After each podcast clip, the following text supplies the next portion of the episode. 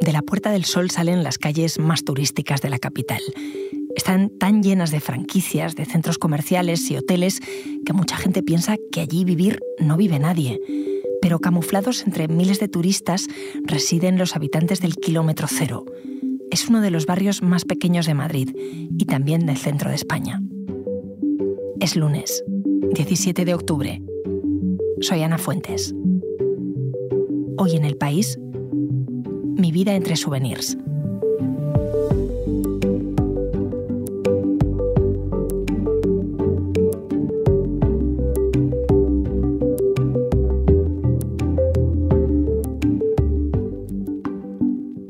Mis compañeros Elsa Cabria y Manuel Viejo traen esta historia.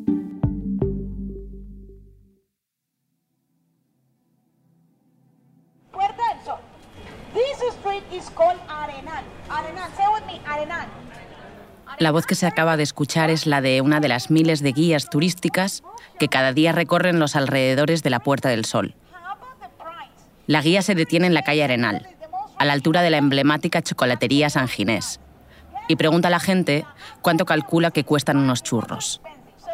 De fondo suenan las campanas de la iglesia de San Ginés, un sonido que estoy acostumbrada a escuchar porque vivo en el centro de Madrid.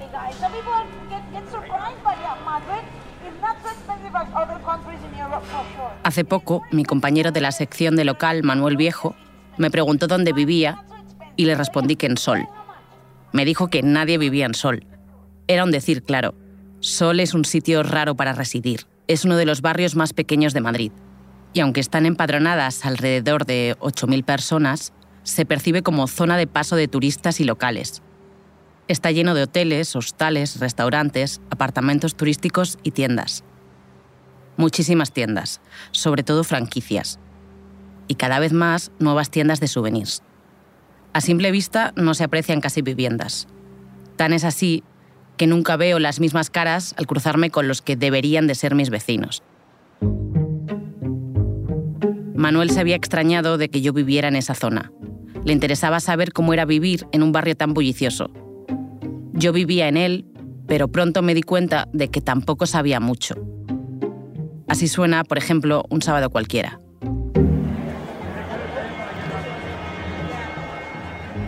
Así que nos pusimos a andar y a preguntar. Eh, el fundador del corte inglés. Manuel señaló la iglesia de San Ginés, en la calle Arenal. Muchos edificios residenciales se construyeron a finales del siglo XIX para gente rica, cercana a la monarquía, que vivía en el cercano Palacio Real. Arenal es famosa porque allí están el antiguo Teatro Eslava, hoy una sala de conciertos, el Museo del Ratoncito Pérez, el Palacio de Gaviria, y porque siempre está llena de gente. Es imposible distinguir entre turistas y vecinos. Estamos haciendo un reportaje para el periódico sobre los últimos vecinos que quedan en el centro de Madrid. Pues ninguno ya. Me vine aquí, pero la verdad que, o sea, el piso luego está muy bien porque tiene doble ventana, no se escucha nada. O sea, el problema está, o sea, cuando bajas aquí, sobre todo los meses de diciembre, enero y todo esto, ¿Cómo le dices a la gente dónde vives? yo digo en el sol, sol. o sea, ahora te preguntan dónde vives, sol, pero sol, no sol. A Pablo lo encontramos entrando en su portal con sus dos perros. Lleva seis años en la calle Arenal, pero está pensando en mudarse a otra parte del centro para comprarse un piso. ¿Cuántos vecinos quedáis? Pues yo creo eso, cinco o seis estamos. Y los demás pisos están vacíos. Sí, muchos están vacíos. Los últimos vecinos que se le acaban el contrato están saliendo. Lo auténtico, auténtico ya se está perdiendo. Cada vez son más cadenas. Y de hecho aquí habían las tiendas como la de la esquina, que había una tienda que era charcutería. Sí, la de que, embutidos. Sí, esa sí, es. Eso lo han cerrado y ahora mira lo que la han convertido en una tienda de souvenirs. Pablo representa el perfil del vecino del barrio, joven profesional, con pareja, que elige vivir en el centro. Pero él siente que el exceso de turistas lo expulsa del barrio, algo que ya se ha visto en otros Como sitios. siempre digo, yo Barcelona, la última vez que estuve, no me gustó nada, porque desde la última vez hasta la última última, o sea, era horrible en el sentido de que todo estaba convertido en un parque de atracciones. Pues esto va camino de ello. O sea, el centro. Pablo nos habló de las tiendas de souvenirs y nos quedamos pensando cuántas habría. Así que las conté. En los 450 metros por los que se extiende Arenal, había seis tiendas de imanes, tazas y llaveros, entre otras cosas. Pablo vive de alquiler y quiere irse.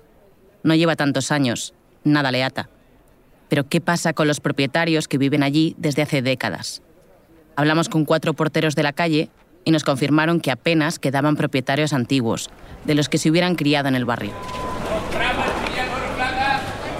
Un hombre que compraba oro y plata nos dio una pista de con quién debíamos de hablar. Ya mismo baja el, el- el de aquí, y este vive aquí mismo, ¿Quién?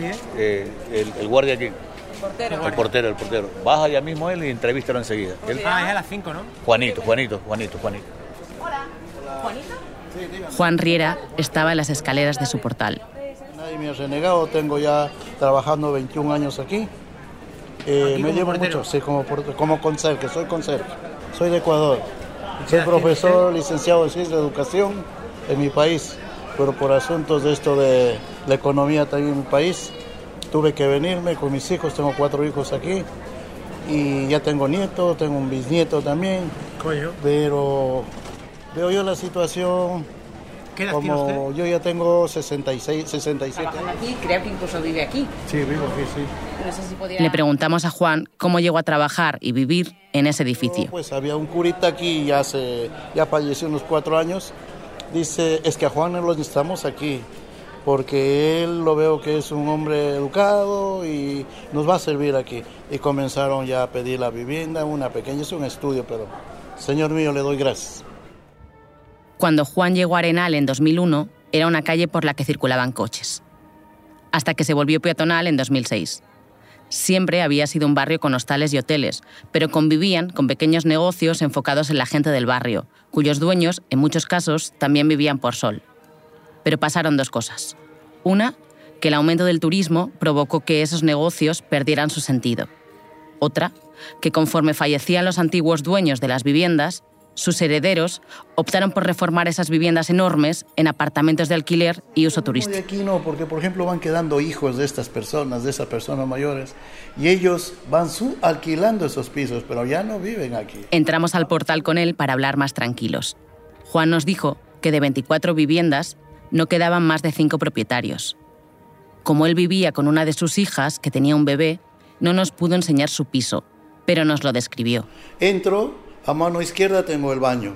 De frente no, es- no tengo, como le digo, salón. Un lavaplatos, eh, una neverita que tenemos, una mesita y no entra más. Eh, un televisor y adentro también mi, mi hija que tiene un niño pequeñito porque hay que ayudarles. Este tiempo ella está sin trabajo. Juan ha visto la transformación de Arenal. comercial o solo nos lo parece a nosotros? Más que residencial. Eh, hablamos de una calle comercial, justamente lo que dice comercial, pero la gente solo entra, pasa, mira y se están instalando muchas cosas. Pasa acá arriba, está lleno de souvenirs. Todo está souvenirs para que la gente ya dice que mejor se va a las afueras. Porque vivir aquí es difícil. Nadie quiere venir a trabajar aquí. Hay alguna avería, dice, ¿dónde es? En la calle Arenal dice, no, déjalo, no me voy. Nos contó que uno de los motivos es la falta de aparcamiento. Es una de las desventajas de vivir en una calle peatonal y céntrica. Hola, buenas. Hola, mi niño. Hola. Hola, mi niño. Hola, ¿vivís aquí? ¿Vivís reportaje.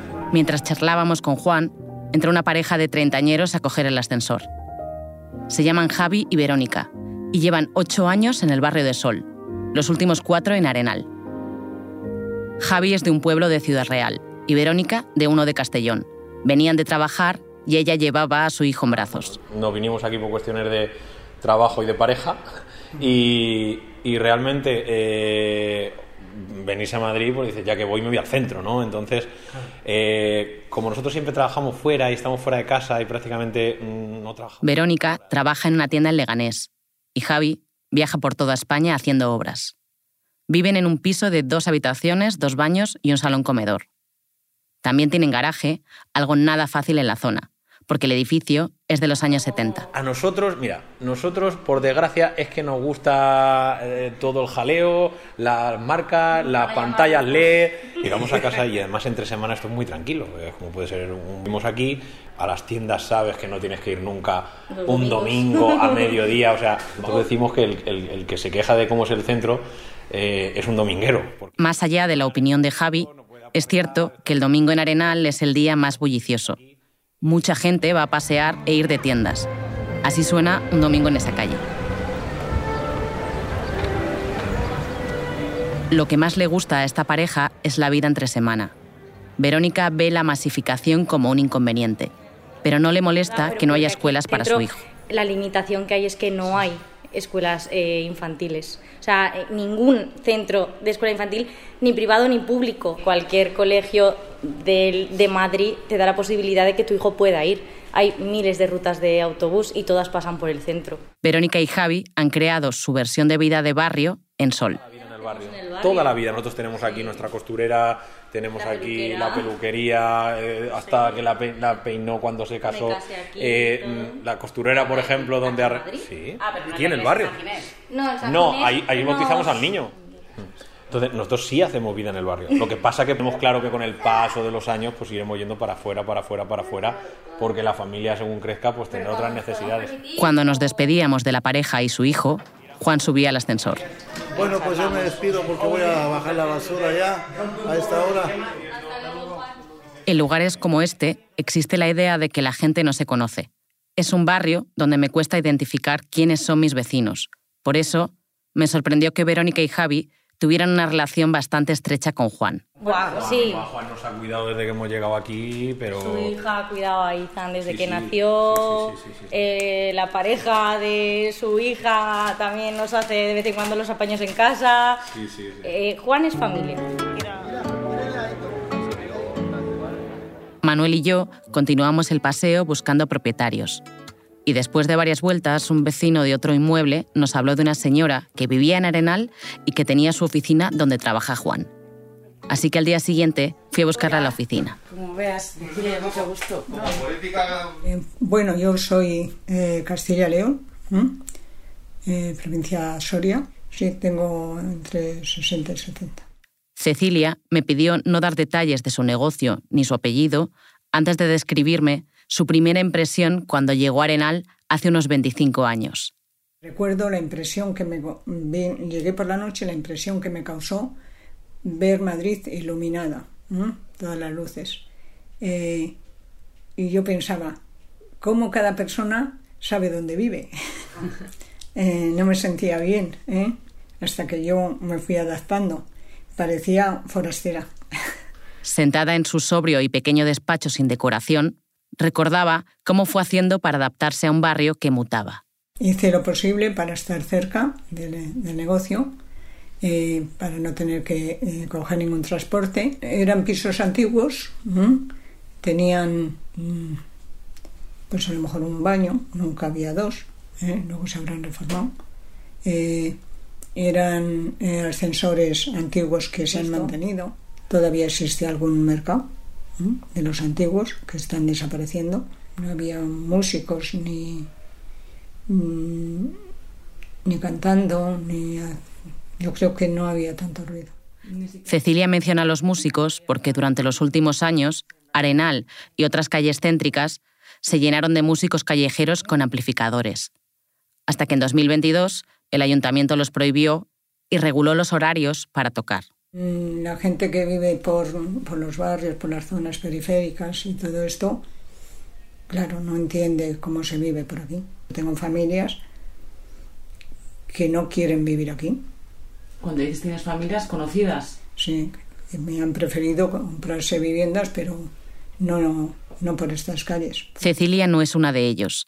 Lleva 25 años en Sol y ni los músicos, ni las franquicias, ni las tiendas de souvenirs son motivos suficientes para que quiera irse. para mi vida cotidiana, no me afecta para nada. Me muevo con mucha facilidad, que no me gusta. Pues que mm, está muy masificado, pero sin embargo eh, mm, eh, vamos cada uno a lo nuestro, porque soy la primera yo que voy.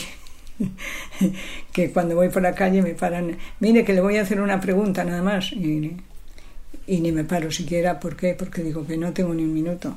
Sí, gracias. Cecilia, muchísimas gracias. Al bajar al portal me despedí de Juan. Pues esto es eh, tremendo, tremendo vivir aquí en el centro. Yo he pensado, si Dios, porque siempre, bueno, soy cristiano y todos, me gustaría irme fuera de aquí o irme a Londres, donde está una hija mía que me necesita a mí. Está con dos niños, ella trabaja muy temprano. Juan se plantea lo mismo que yo, irse del barrio. Pero a diferencia de mí, su decisión depende también de su trabajo. Él vivirá aquí mientras sea conserje. En la Comunidad de Madrid hay unos 20.000 porteros como él, figuras que solo quedan en fincas señoriales como las de la calle Arenal. Es lo que dicen mis hijos. Oye, ¿cuándo será cuando tú te jubiles y toques tus bolsillos o tus manos sin llaves? Te vas a morir. Con bloques donde no hay vecinos, sino turistas, su oficio va perdiendo sentido de la misma manera que ya pasó con las charcuteras o las costureras. El bullicio del barrio no deja de aumentar, pero esas llaves, que maneja mientras piensa en su futuro, dejarán de sonar. Este episodio lo ha realizado Elsa Cabria. Grabación en estudio es de Camilo Iriarte y el diseño de sonido de Nacho Taboada. La edición es de Ana Rivera y la dirección de Silvia Cruz La Peña. Yo soy Ana Fuentes y esto ha sido Hoy en el País. De lunes a viernes volvemos con más historias. Gracias por escuchar.